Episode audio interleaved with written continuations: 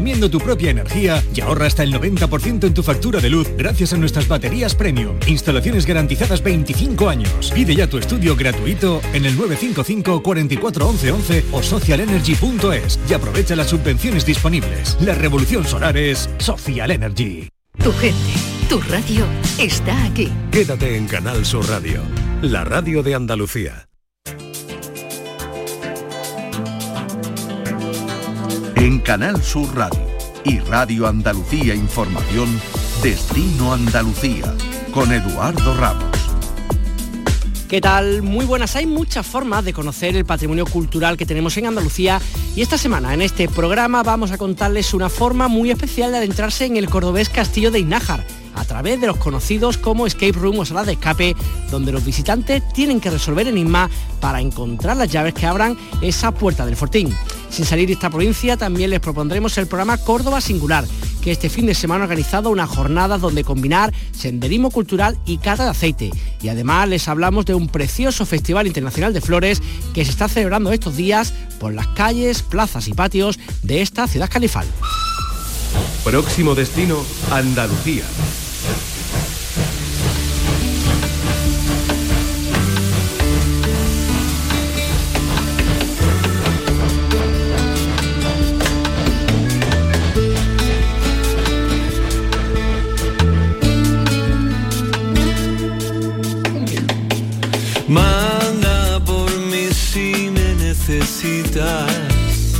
Nos vamos ahora hasta el castillo de Inájar en Córdoba. Y nos vamos hasta allí porque está ofreciendo a sus visitantes la posibilidad de adentrarse de una forma muy especial en esta milenaria fortaleza de origen musulmán. El viajero deberá resolver distintos enigmas para encontrar las llaves que cierran la puerta principal de este fortín y recuperar así su ansiada libertad antes de que todo se llene de sombra. Es una aventura para toda la familia que bajo el título de Las sombras de Hins Hazard mezcla juego de rol, escape room, un recorrido histórico y artístico por este monumento declarado bien de interés cultural en el año 1993. Piedad López es la gerente de Isnaxar. Piedad, ¿qué tal? Muy buenas. Buenas. Gracias por estar con nosotros. Oye, qué original, porque verá que el tema de escape room, de digamos de actividades para salir de la habitación está muy interesante, pero hecho en un lugar como el Castillo de Inajas ya es como la guinda pastel, ¿no? Pues la verdad es que sí, es algo original, aunque es verdad que se está haciendo en otro tipo de monumentos, eh, pero aquí en Inajar es novedoso tanto el juego en sí como evidentemente que se haga dentro del, monumento emblema de- del pueblo. ¿Y cómo es? La gente llega, bueno, imagino que una vez que reserve, pasta con vosotros el tema, que ahora hablaremos de eso, pero ¿cómo es la actividad exactamente en sí? ¿Que- ¿En qué consiste? Pues una vez que entran en el castillo, se quedan encerrados y la misión del grupo es abrir la puerta principal de- del castillo. Ellos entrarían por una puerta secundaria y su misión es abrir la puerta principal eh, resolviendo una serie de enigmas que lo lleva de una parte a otra del castillo hasta finalmente encontrar las llaves que abren los distintos candados que cierran la puerta. Y las pruebas, que son pruebas, preguntas, adivinanzas, qué tipo de cosas, sin desvelar nada, pero qué tipo de cosas son las que tiene que adivinar la gente que haga esta, esta actividad. Pues hay desde jeroglíficos, a adivinanzas, sopa de letras, eh, algunas preguntas también de, de lógica, de observación. Entonces tienen que estar muy pendientes tanto del papel eh, que se van encontrando con, con el enigma, como de todo lo que hay dentro del castillo, porque todas las pruebas, todos los enigmas tienen que ver con algo que hay dentro del castillo. Así conocen también un poquito la historia de Inájar y del castillo. Qué interesante, ¿no? Otra forma, en vez de la, la típica forma que funciona muchas veces, ¿no? De alguien explicándote un poco las cosas, si tú la estás viviendo desde dentro y tienes que averiguar cosas por ti mismo, seguro que aprendes mucho más, ¿no? Pues sí, porque como te comentaba, todos los enigmas tienen que ver con algo, con alguna parte del castillo.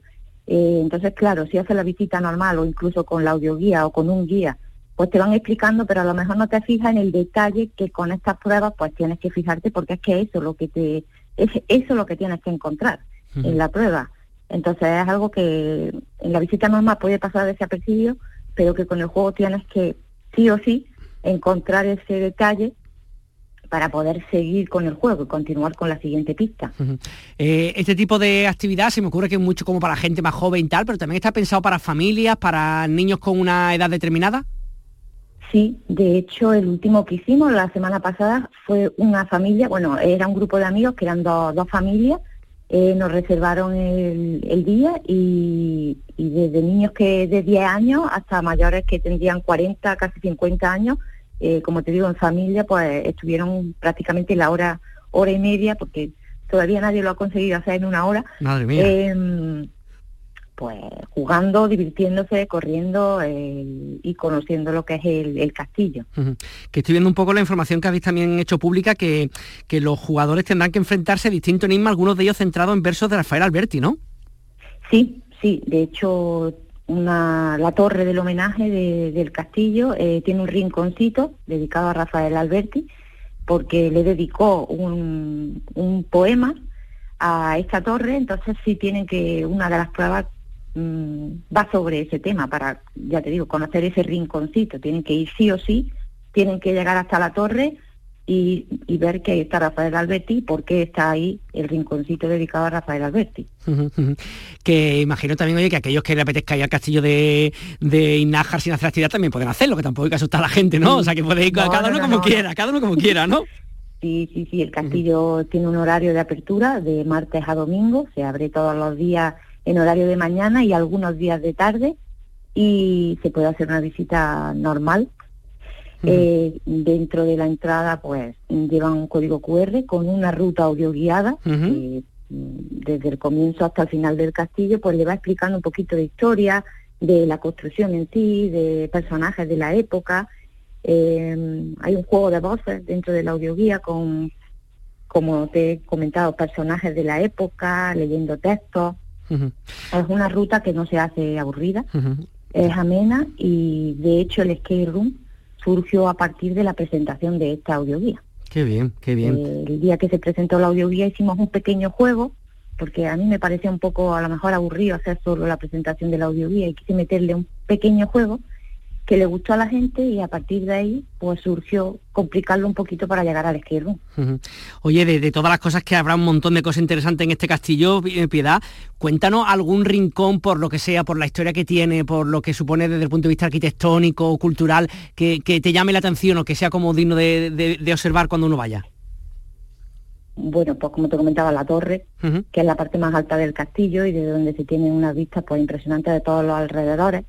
Eh, sobre todo al atardecer. Los días que abrimos por la tarde, pues se vende muy bien el atardecer, porque se ve, eh, tanto si está nublado como si está raso, eh, una imagen impresionante. De, ves como el sol se va ocultando por el embalse, entonces tiene una vista impresionante, eso para los mayores les gusta mucho, pero a los niños lo que les atrae es la recreación de, un, de una mazmorra pequeñita, eh, pero a los niños les llama mucho la atención eso, bajar una escalera, una trampilla y llegar a una mamorra que está casi todo a oscura.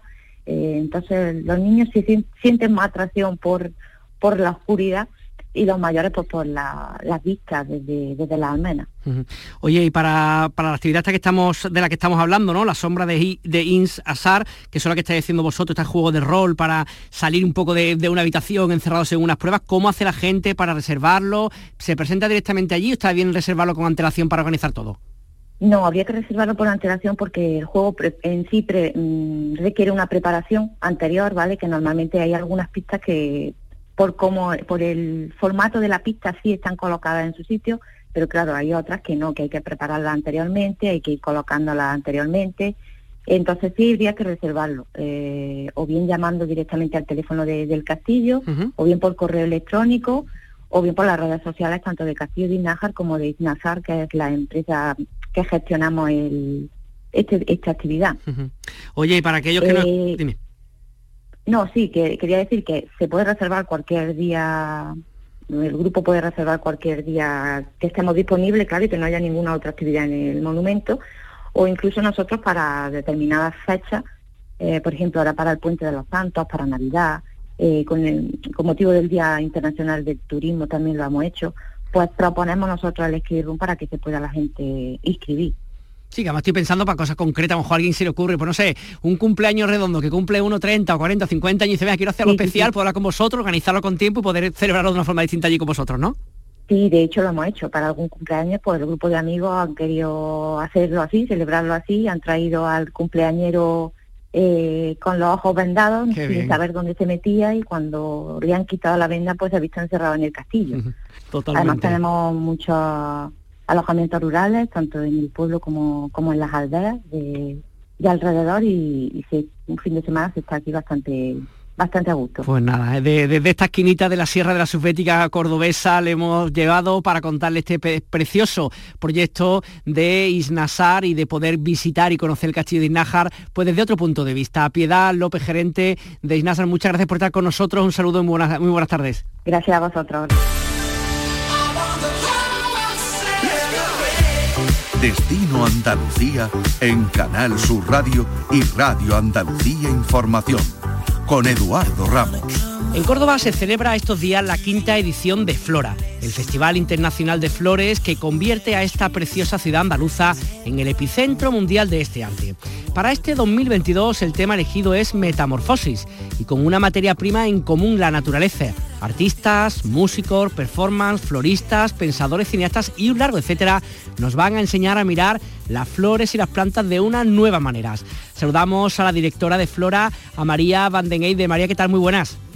Hola, ¿qué tal? ¿Cómo estáis? Pues nada, cuéntanos un poquito a aquellas personas que se acerquen pues durante este fin de semana y la semana que viene a Córdoba, qué es lo que se van a encontrar, una ciudad tomada por las flores realmente, ¿no? Sí, eso es. Eh, bueno, pues lo primero que van a ver em, son las cinco grandes instalaciones florales que hemos montado de manera site específica para la edición, que están eh, pues la primera en, la Diputación de Córdoba con la artista británica Emma Vives y ella presenta un trabajo relacionado con un concepto eh, que está muy presente en toda su obra, que es, en toda su obra, que es la liminalidad. Eh, la liminalidad, para que el ejemplo que nosotros estamos poniendo para que se entienda lo que es, es aquel espacio que está, que está entre dos puntos, ¿no? Por ejemplo, la adolescencia no está ni en la niñez ni en la, ni en la edad madura. Ella quiere hablar de eso y propone, y, mm, propone un espacio, una instalación que es incómoda de ver, porque ella quiere generar eso, ¿no? La incomodidad de, estar entre, entre dos sitios. Eh, tenemos en segundo lugar en Palacio de, Oribe, y lo, estoy haciendo no por importancia, sino por recorrido quizás desde la estación para toda la gente que venga de fuera. Caminando. En, el Palacio, en, Palacio, perdón, en Palacio de Viana tenemos la instalación de la artista española, la artista española Cordel Atelier, que es una artista que es muy joven, pero sin embargo es una de las artistas más deseadas ahora mismo en el panorama no, nacional, no solo nacional, sino internacional. Ella es farmacéutica y eso se va a ver también en la, en, la instalación que ella hace, porque ella mm, quizá busca esa, no tanto em, la forma estética que también, sino, pero la forma técnica de la flor, sino que ella se interesa mucho por toda la parte científica que hay detrás de, los materiales que utiliza.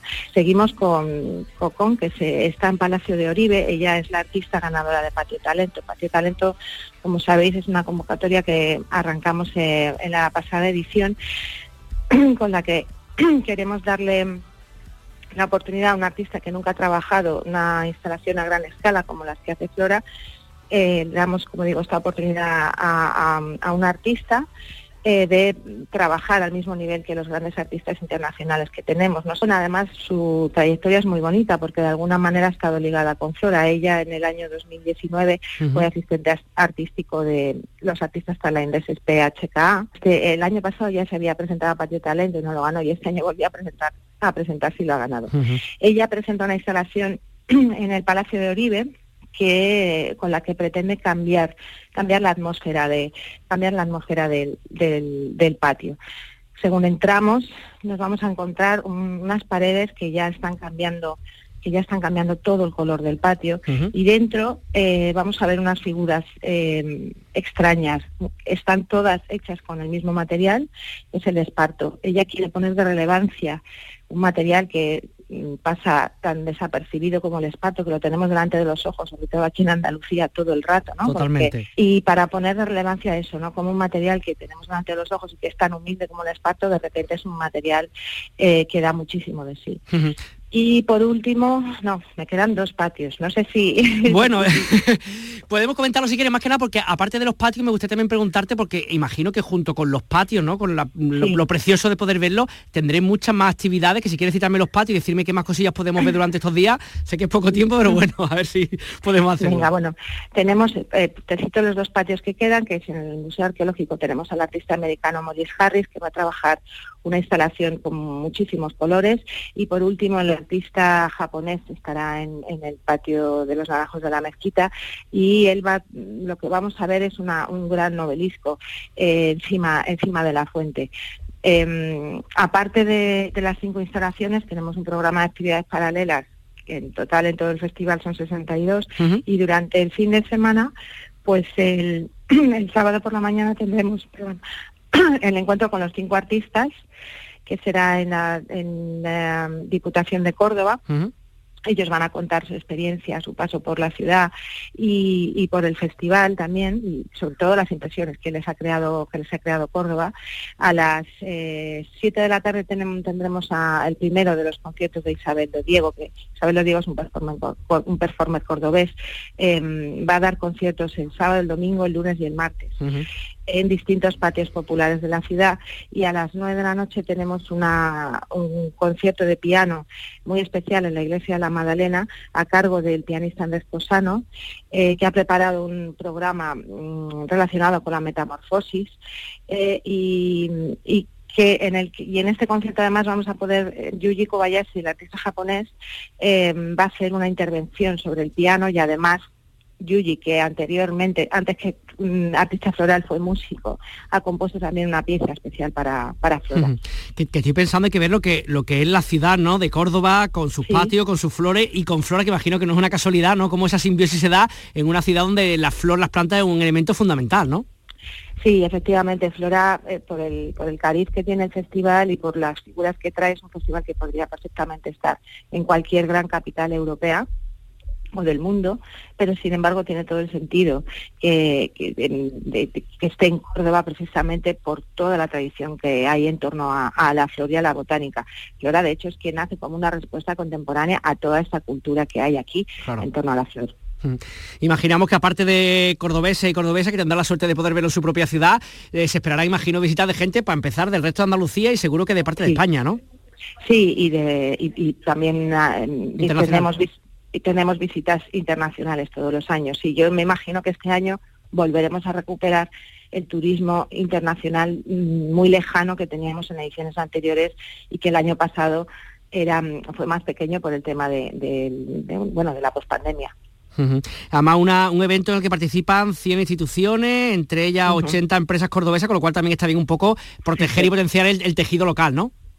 Sí, eso es, es, una de las cosas que nosotros hacemos es el proyecto, lo que siempre decimos es que todo el trasfondo es que le tiene que servir a, tiene que serle útil a la ciudad de alguna manera, ¿no? Eh, y para nosotros es la primera vez que tenemos casi 100 instituciones, empresas, asociaciones en cartel y, y, 80 cordobeses. Y para nosotros la verdad es que es, un orgullo y o sea, nos hace muchísima ilusión que la ciudad se meta así en el festival, ¿no? Porque eso al final significa que eso que nosotros decimos que es que todo el mundo cabe en Flora, o sea, que, Córdoba y Flora van unidos, que la gente lo está entendiendo así. Pues nada, como lo escuchan de toda Andalucía y Córdoba, puedo decir prácticamente que está en el centro más o menos, ¿no? Pelín arriba, pelín abajo del centro de nuestra comunidad autónoma, pues nada, que sepa que tienen una cita durante este fin de semana y también la semana que viene. María Van den Eyde, muchísimas gracias por estar con nosotros y que vaya muy bien este, este Flora 2022. Muy bien, gracias a ti. Destino Andalucía. Nos vamos ahora hasta Córdoba, donde se está celebrando un programa que se llama Córdoba Singular 2022, que está organizado por el Patronato Provincial de Turismo de esta provincia, en colaboración con Turismo Andaluz, y en concreto por una actividad que se va a desarrollar el próximo 29 de octubre, que se llama Senderismo Cultural y Cata de Aceite en Montoro, donde bueno, que se juntan dos cosas, pues la verdad que son muy interesantes. Por una parte, pues un paseo de unos 4 kilómetros pocos más o menos y una visita de zonas turísticas de la zona, y acabando con una cata eh, guiada de aceite de oliva en Almazara. Inmaculada Sila es vicepresidenta del Patronato de Turismo de Córdoba. Inmaculada, ¿qué tal? Muy buenas. Hola, muy buenas tardes, encantada de estar con vosotros. Igualmente, oye, qué interesante es un poco de combinar un poco de ejercicio, un poco de turismo y un poco de gastronomía, ¿no? Más no se puede pedir. Pues sí, así es, la verdad que, tenemos una zona muy rica en, ambos en ambos aspectos y, y que mejor hacerlo por eso con la gastronomía que, que tanto toda la provincia de Córdoba y muchísimas de nuestros municipios tienen una rica gastronomía y luego pues a la vez tenemos una naturaleza, unos parques naturales y una zona eh, digamos, abiertas pues para practicar ese deporte y, y hacerlo. Pues esa combinación es una de las actividades que ofrecemos desde el Córdoba Singular ahora. Que además estoy pensando, claro, que al ser, según estoy viendo, ¿no? Un, paseo, ¿no? Queremos decir de cuatro kilómetros y medio y de vuelta, claro, puede hacerlo desde una persona joven y tal, pero puede hacerlo un chaval de 6 o 7 años o una persona mayor con 70 perfectamente, ¿no? Claro, la idea sobre todo de estas actividades es eso, que puedan hacerse pues tanto en familia como vamos, individuales, pero la idea es eso de que puedan venir pues las familias tanto con los más pequeños como con los más con los más grandes y, sean, sean actividades pues abiertas para que todo el público pueda pueda disfrutar de ellas. Son lo primero que son esas rutas de senderismo que no son de una dificultad excesivamente alta y, tanto el que es profesional como el que es principiante o el que le gusta la naturaleza pero no está acostumbrado a, hacer este tipo de ejercicio pues puede puede hacerlo y a la vez pues disfrutar de, esta naturaleza que tenemos de estos parques naturales. En este caso aquí en Montoro que tenemos que además también quería preguntarle, Inmaculada, un poco por, por este proyecto de Córdoba Singular, que yo no sé si nació un poco con la necesidad en la pandemia de, perdón, de promocionar un poco lo nuestro y de que la gente cercana nos visitara, cómo nace un poco este, este proyecto. Pues este proyecto, eh, lo que nace, nace, nació un poco antes de la pandemia, pero luego verdad que, que justo mm, vinimos en el año de la pandemia y, y, ahí fue cuando ya tuvo más el boom porque sobre todo va destinado a este turismo de cercanía y a los propios cordobeses conocer nuestros propios municipios y las actividades que ofrecen muchísimas y esa variedad tan amplia que tenemos de, cada uno de nuestros municipios y sobre todo pues conocer la cultura y eso, en este caso conocer la naturaleza, la gastronomía que tenemos. Y, empezó con esa idea, con el turismo de cercanía, pero luego la verdad que se ha ido afianzando y ha ido teniendo más éxito sobre todo de cara eh, en la pandemia, que ha sido cuando nos hemos movido pues en estas distancias más cortas y los propios cordobeses hemos ido conociendo nuestros pueblos, nuestras provincias y la riqueza de la que de la que podemos disfrutar. Totalmente, no que uno muchas veces le gusta ir fuera, que está bien, y conocer otro sitio, incluso fuera de España y tal, pero que uno mira lo cercano en su propia provincia o la comunidad autónoma, la verdad que tenemos un montón de cosas, mm, junto con el público cordobés que entendemos que el principal, también se han ido animando otra gente de otras provincias cercanas de Andalucía y del resto de España.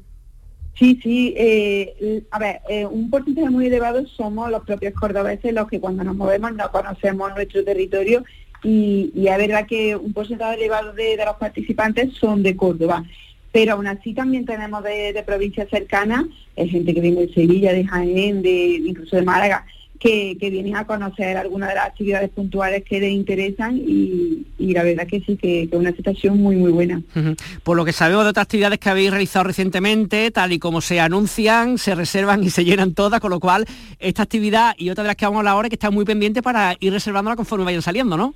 Así es, así es. Además también tenemos un público muy fiel, ¿no? es amplio y fiel y, es verdad que cuando sacamos las actividades de cada mes hay algunas que, que se le quedan llenas en el día y con lista de espera. Se suelen sacar varias varias actividades, las mismas actividades varias veces al año porque es verdad que hay mucha demanda y ya te digo que es un, proyecto que llevamos ya tres años con él y, la verdad con una acogida muy buena. Y para eso pues hace que, se conozca y que todos los municipios puedan mostrar todo lo que tienen. Mm. Además imagino que un proyecto como este tendrá para también para todas las estaciones del año, ¿no? Alguna que sea un poco más otoñal, invernal, verá para todo, ¿no? Claro, claro, cuando estamos en verano pues intentamos coger eso, sobre todo actividades acuáticas en los municipios donde tenemos pantanos navegables, donde se ofrecen ese tipo de actividades cuando hay alguna actividad singular de algún municipio en alguna fecha concreta también intentamos llegar, estamos hablando de obras de teatro, de fiestas puntuales, pues también eh, ponemos alguna actividad enfocada a esos días entonces, mm, a lo largo de todo el año son muy diversas las actividades que podemos ofrecer. Mm, además estoy pensando la cantidad de cosas que se va a hacer en una provincia como Córdoba, con parques naturales, con vías verdes, en bicicleta, eh, actividades acuáticas, o sea que realmente hay muchísimo de poder elegir, ¿no? De todo, de, visitar castillos, tenemos una ruta de castillo impresionante, la sección de limo, como hemos visto, las catas tanto de aceite, de vino, en bodega, de luego en cada pueblo gastronomías diferentes, de embutida la denominación de origen de, los pedroches con el tema de los ibéricos también.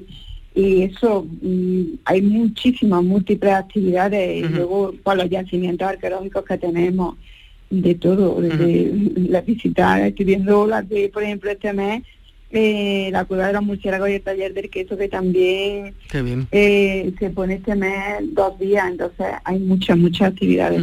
Que estoy viendo también un poco en vuestra información en, vuestra web algunos proyectos que se han realizado, que no sé si se realizarán también próximamente para los más pequeños, por ejemplo, como talleres de cerámica, modela tu experiencia en la Rambla, para todos los públicos, ¿no? Sí, ahí hemos tenido ya varias, en este año varias, varias veces que hemos ido a la Rambla que hemos hecho y, creo que hay otro también para final de año porque son esos talleres que es que se llenan que entonces siempre de los que se llenan un mínimo un par de veces solemos poner a lo largo del año mm. y cómo hace ya ve Inmaculada para las personas que nos escuchen aparte de Córdoba por supuesto del resto de Andalucía cuál es el, digamos la vía adecuada para estar pendiente de todo y para poder hacer la reserva cómo tienen que estar pendientes a ver, pues nos movemos mucho con las redes sociales, eh, en Facebook, Instagram, Twitter, eh, es donde se suelen publicar y se les suele dar más publicidad y se refresca. Y luego la página web también del Patronato Provincial de Turismo, eh, también eso. Y la inscripción pues son muy sencillas, son muy ágiles y muy cómodas y para todo el mundo que quiere inscribirse eh, la página de, Patronato Provincial de Turismo, y Turismo eh, junto con este este proyecto, ¿no? Este, esta actividad para la semana que viene, Senderismo Cultural y Cata de Aceite de Montoro, ¿no? El 29 de octubre, ¿qué más cosas tenemos así, mirando ya noviembre, diciembre, si tenéis previsto algo para el año que viene? ¿Qué más cosas para que la gente vaya ya sonándole y poder reservando las cosas tenéis previstas? Pues ahora de cara a Navidad queremos potenciar esos municipios que, que le dan también más, mm, digamos, que le dan más, más peso a la Navidad, pues yo que sé, como desde ir a a, Rute, eh, visitar Rute, el Museo de la y eso, en Puente Genil también, que el alumbrado es muy muy bonito. Eh, esas son así las últimas del año que tenemos y luego eso algunas de la Rambla y otra también a final de año para que, también los más chicos, sobre todo luego ya en época cuando están de vacaciones, puedan puedan hacerlo. Y de naturaleza también sigue habiendo también. Siempre se suele meter alguna cada mes de naturaleza porque prácticamente en toda la época, en toda la época del año se puede se puede hacer. Pues nada, hay que dar dicho para nuestros oyentes, Córdoba Singular 2022 o 2023, porque estamos ya casi casi a la, puerta del, próximo año. Porque ya te digo que, que es un proyecto que, que a la gente le gusta mucho y, y al final pues se va a conocer la provincia y la gente que viene con el Córdoba Singular luego vuelve a traer amigos a conocer los sitios donde han estado viendo y al final pues el boca a boca también es importante y, trae gente. Sin duda, pues Inmaculada, si la vicepresidenta del Patronato de Turismo de Córdoba, muchísimas gracias por atender los micrófonos de Canal Sur Radio. Un saludo. Muchísimas gracias a vosotros.